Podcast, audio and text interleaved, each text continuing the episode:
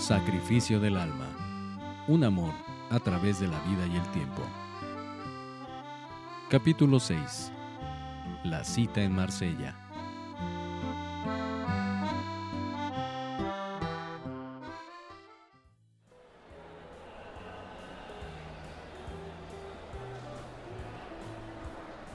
La estación de trenes estaba algo concurrida. Los dos amigos cargaban pequeñas maletas dirigiéndose al vagón indicado. Chris, hay algo que quiero decirte. Como tú sabes, trabajo en una fábrica de jabones y para costear el viaje les dije que viajaría a Marsella y que podía ayudarlos a buscar un lugar donde instalar la nueva fábrica de jabones. Estamos exportando a Estados Unidos y Marsella nos resulta muy conveniente por ser un puerto. Las materias primas son más baratas y nunca faltan. Los dueños de la fábrica ya tienen a una persona que está buscando el lugar apropiado para lo que queremos y lo veré mañana en la mañana en un sitio acordado. No te preocupes. Mientras tú visitas los posibles locales, yo puedo situar el barco y después de mediodía podemos empezar a tratar de contactar a los marineros para sacarles la información. Te diré dónde encontrarnos, conozco muy bien Marsella. Los dos amigos subieron al tren que viajaría toda la noche para llegar por la mañana al puerto. Alberto sentía la emoción natural por hacer el viaje, pero consideraba que al fin estaba haciendo algo por su progenitor. Largos años habían pasado recibiendo los beneficios de tantos y tantos sacrificios de sus padres sin dar nada a cambio. Después de reconocer el lugar donde pasaría la noche, se dirigieron al vagón restaurante para platicar y pasar un rato mientras los llamaba el sueño. Pasaron de un vagón a otro ladeándose para dejar pasar a otras personas hasta llegar al comedor. Alberto intentó sentarse en una mesa, pero Christopher le señaló que lo acompañara al siguiente vagón, más lujoso y que además tenía bar. Un empleado le cerró el paso para examinarlos antes de permitirles la entrada. Un segundo después, le dio la orden para que entraran. La apariencia del leonés y del argentino era probatoria en cualquier lugar del mundo, sin contar con la imponente figura corpulenta y mirada amenazadora de Christopher. La respuesta a la actitud de los empleados la encontraron frente a ellos. Una bellísima mujer rubia, rodeada de cinco hombres que celebraban cada palabra y ocurrencia que pronunciaba la agraciada dama, quien volteó para verlos, siguiendo con su estudiada sonrisa y poses. Los amigos se sentaron y prendieron sus cigarrillos, esperando la atención del camarero quien prestaba toda su atención a la chica, que se daba a notar hablando en un tono más alto en su inglés británico. ¿La conoces? dijo Chris en voz baja. No. ¿Quién es? Es una actriz inglesa. Vi en los diarios que está filmando una película americana en París. Por lo visto, también va a Marsella. Es un lugar bellísimo. Aún no entiendo por qué mi padre escogió vivir en León en vez de en Marsella. Seguramente disfrutaba del aire frío de las montañas. Yo, en cambio, adoro ese olor a mar que tiene el Mediterráneo, totalmente diferente al olor y el ambiente de Normandia.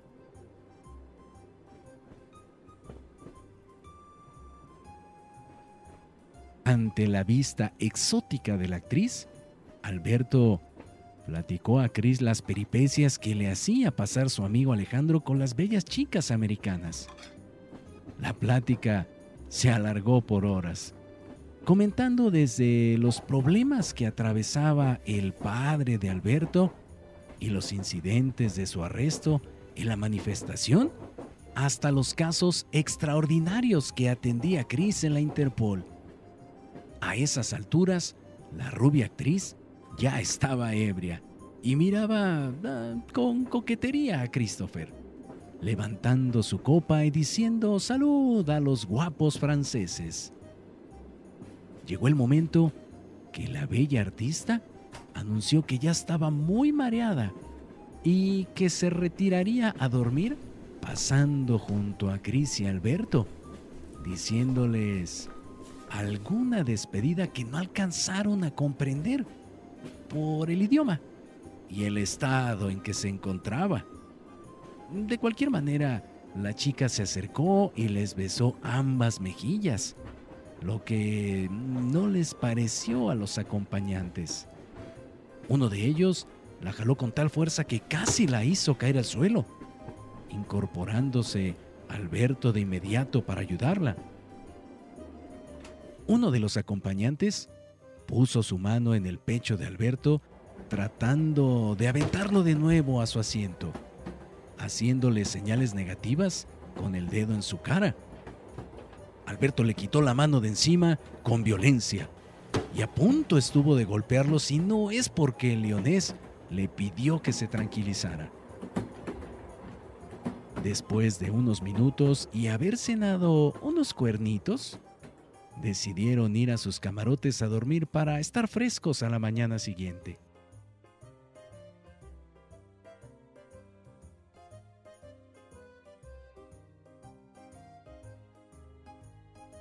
Aquella mañana, Alberto se encontró con el corredor que le mostraría las posibles fábricas y bodegas para escoger una buena opción. Monsieur un tipo de unos 50 ah, años, alto y flaco como esqueleto. Lo llevó a visitar las dos primeras bodegas en las angostas calles de Marsella. Estas mal situadas y pestilentes, ya que alguna vez fueron bodegas de pescado. Alberto apenas empezaba y con la lentitud de ese hombre, mm, ya estaba desesperado. Le pidió la lista para revisarla y vio que aún faltaban 12 locales por visitar. Alberto le pidió que se los describiera y fue eliminándolos con una señal de lápiz. Casi ninguno cumplía con los requerimientos que había pensado. Solo quedaban dos, pero estaban fuera de la ciudad y uno de ellos tenía camino de ferrocarril hasta dentro de las instalaciones. El corredor alegaba que él lo había descartado por encontrarse demasiado lejos del puerto, en una zona casi deshabitada donde no llegarían los trabajadores. Alberto insistió en que sería el siguiente local a visitar. Subieron a un auto de Monsieur Lacry y se dirigieron a paso de buey por las calles y la carretera. Alberto estaba exasperado. Para cuando llegaron, ya había pasado casi dos horas después de que el delgado hombre había tomado el camino equivocado.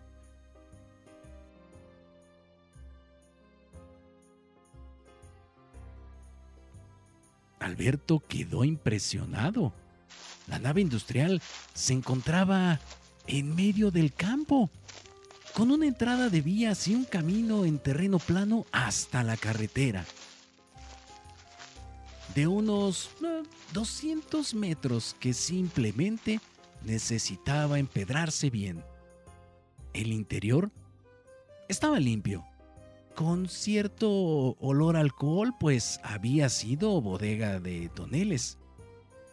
Alberto podía imaginarse las grandes tinas de jabón y otras áreas destinadas para la elaboración y almacenaje de materias primas necesarias. Además, había bastante terreno en la propiedad para construir lo que fuera necesario. Alberto pidió la dirección del dueño a la encargada de la bodega y pidió a Monsieur Lacry le permitiera manejar su auto, pues tendrían que viajar rumbo a Arles y regresar a tiempo para encontrarse con Christopher. Alberto preparó una treta para poder manejar el auto a toda velocidad. Manejando lentamente como él, le preguntó por la eficiencia, la calidad de su auto y a la velocidad que podía llegar. El hombre cayó en la trampa y Alberto fue aumentando la velocidad haciendo sentir orgulloso al dueño del cacharro. El encuentro con el dueño de la propiedad fue bueno. La bodega no valía más que las fétidas bodegas del centro de Marsella, y el regreso solo fue de 40 minutos hasta el puerto. Monsieur Lacry, después de tranquilizar sus nervios por haber viajado a velocidades desconocidas para él, no podía creer que Alberto había quedado conforme con el local más lejano que él había rechazado desde un principio. Alberto encontró a Christopher a la hora y en el lugar indicado. Su compañero ya había hecho las investigaciones pertinentes. Un informante le entregó datos del movimiento de las aduanas por más de dos meses, lo que hacía un gran cúmulo de papeles que era necesario dejar en el hotel al que habían llegado, aprovechando para comer, cambiarse y elaborar el plan para obtener información de los mineros.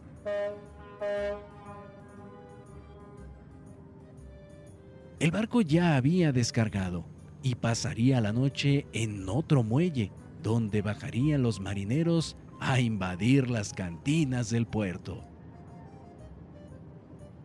No fue nada fácil esperar a que desembarcaran los marineros y seguirlos. Muchos hacían compras y no paraban de caminar. Otros que entraban a las cantinas eran marineros recién reclutados y no sabían nada de los viajes anteriores del Freedom, que antes se llamaba Golden Sky.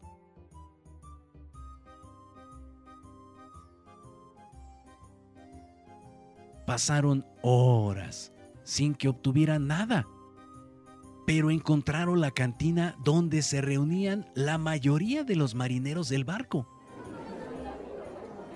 De todos los argentinos, uruguayos y brasileños, solo quedaban unos cuantos. Ahora había más italianos y sicilianos. El barco únicamente viajaba de puertos de Norteamérica a Europa, llevando caballos y ganado, regresando con variados productos y personas que no podían pagar un barco de pasajeros, durmiendo encima de estiércol, cubierto de paja que en invierno les daba un poco de calor, pero en verano era un olor insoportable. Casi rendidos, estaban a punto de abandonar la tarea pues ya habían hecho muchas preguntas, insistiendo en los mismos datos y era peligroso. Algunos marineros decían que ignoraban tal o cual cosa, pero buscarían a alguien que les aclarara las dudas.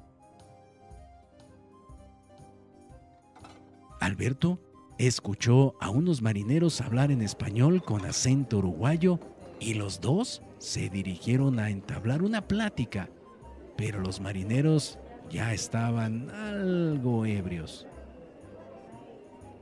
Alberto le dijo al marinero que él viajó en ese barco a Nueva York, dándole la fecha y el itinerario que cuando se llevaron al ganado de su padre.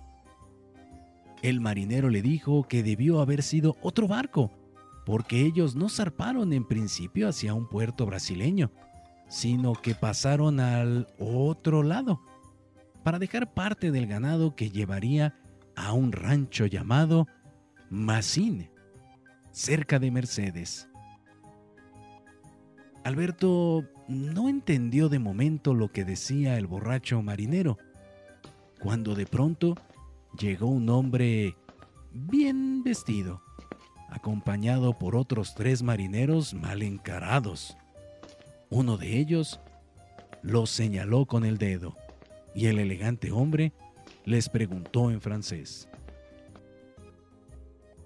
¿Ustedes son los que andan preguntando acerca de mi barco? ¿Qué es lo que quieren? Alberto sintió que de esa cantina saldrían como carne molida, si no es que muertos. Christopher se levantó fingiendo estar muy alegre y cordial, presentándose con otros nombres que ya habían planeado e invitó al presunto capitán del Freedom a sentarse. Los otros marineros se pararon de inmediato, pero el capitán no se sentó, esperando algo convincente. Soy comerciante de ganado y caballos finos. Lo mismo compro que vendo todas las razas. Recitando una veintena de ellas y rematando en voz baja. Con o sin papeles. El hombre lo miró con más desconfianza y Chris añadió. Trabajaba con Les Saint-Geran, pero se acabó. ¿Conoció usted a su capitán? Preguntó un poco más confiado el italiano. Jax el Rojo. Claro. Hicimos buenos negocios, pero por favor, siéntense para platicar más a gusto. Alberto estaba sorprendido y sus temores disminuían. El agente de Interpol tenía conocimiento de datos que solo manejaban contrabandistas y por supuesto la policía. El capitán del Freedom, con más confianza, revisó la ropa de los comerciantes y les dijo, Gracias, pero mi apetito es otro. Si gustan pueden acompañarme. Vamos a otro lugar. Chris aceptó y salieron de la cantina.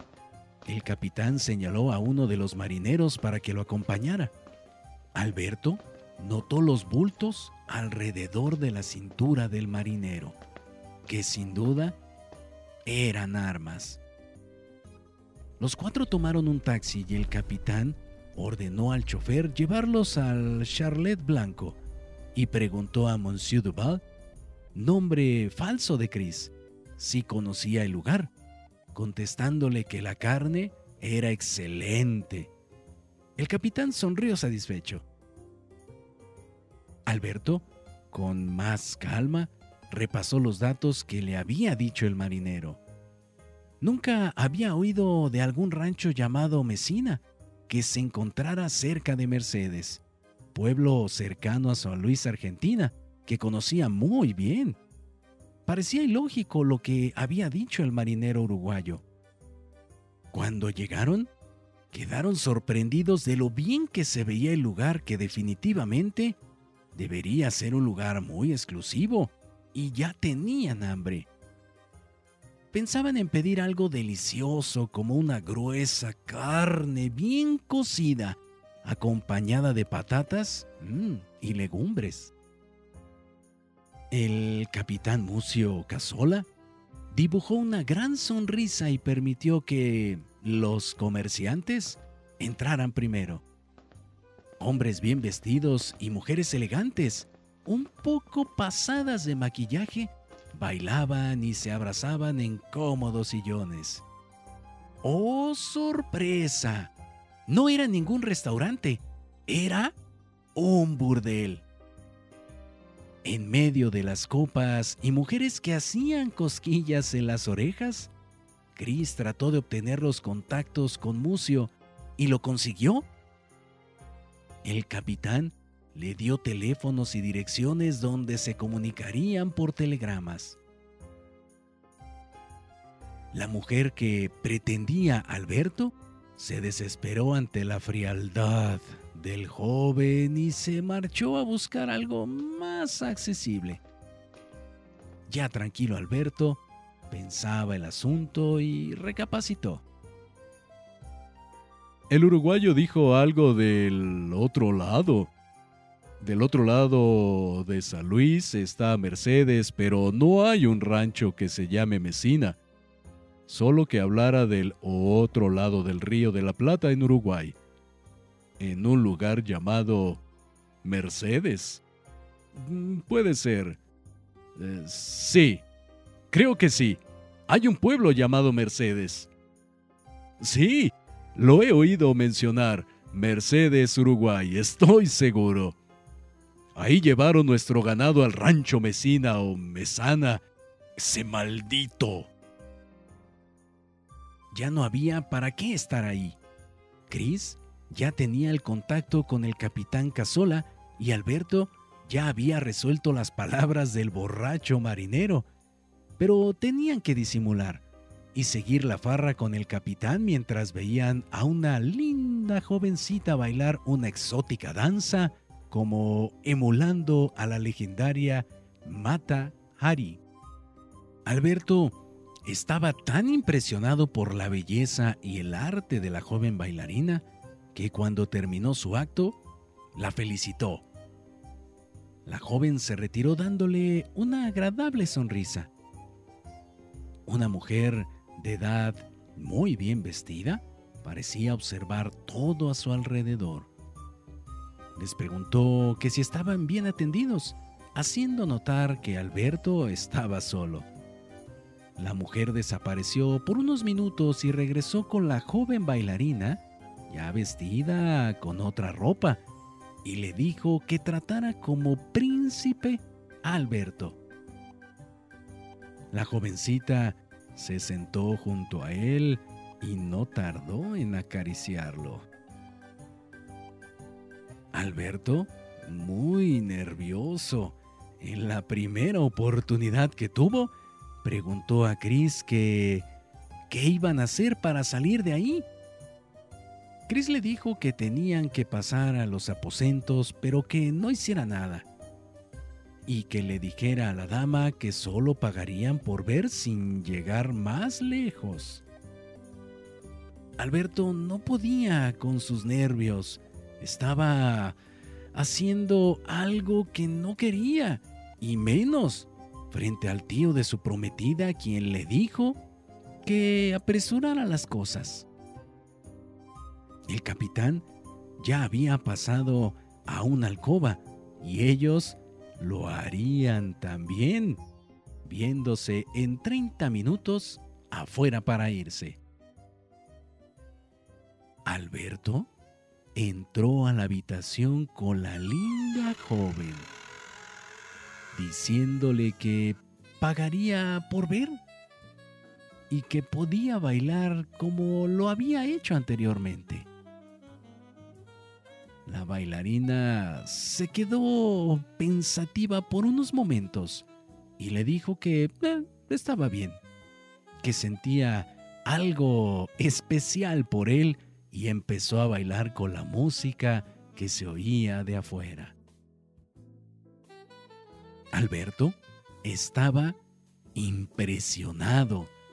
Si había disfrutado la manera en que había bailado afuera, esto era mil veces mejor. Su cara pasaba muy cerca de la suya. Era muy bella y su cuerpo lucía perfectas proporciones. Su corazón latía cada vez más fuerte y la mujer se desgajaba con gracia de sus prendas mientras bailaba.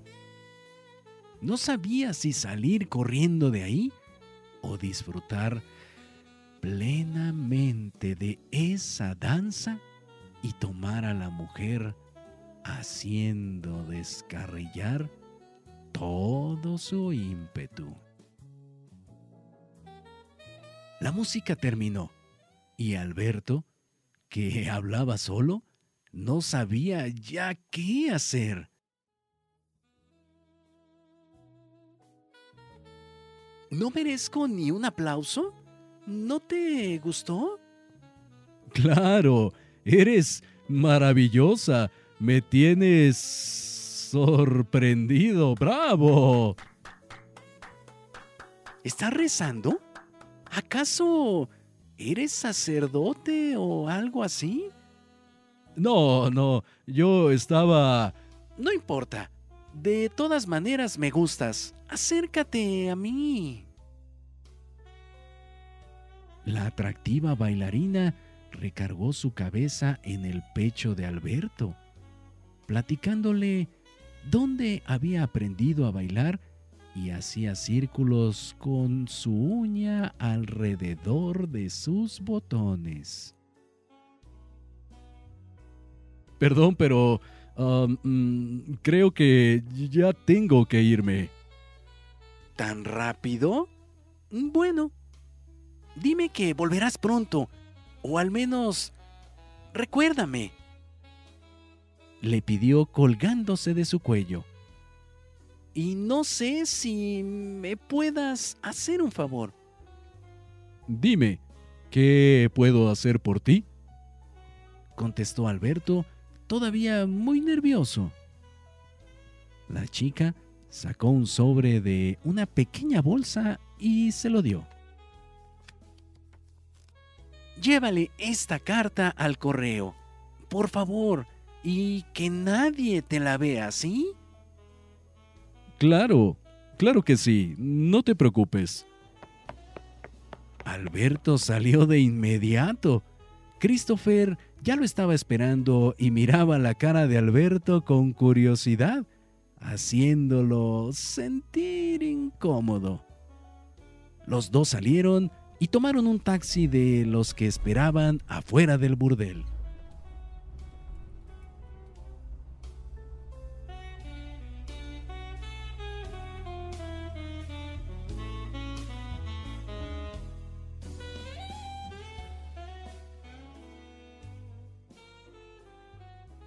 No te pierdas el próximo episodio de Sacrificio del Alma, un amor a través de la vida y el tiempo, escrito por Rubén Sobrino Prado. Esta obra está registrada y protegida por derechos de autor número 03 212 1025 1335 0700 01. Si deseas adquirir el libro de manera física, puedes hacerlo en las librerías El Sótano o bien en la librería Pessoa de Querétaro. Asimismo, al correo liberdist.yahoo.com.mx. O bien, contacta directamente al autor vía Facebook, Rubén Sobrino Prado.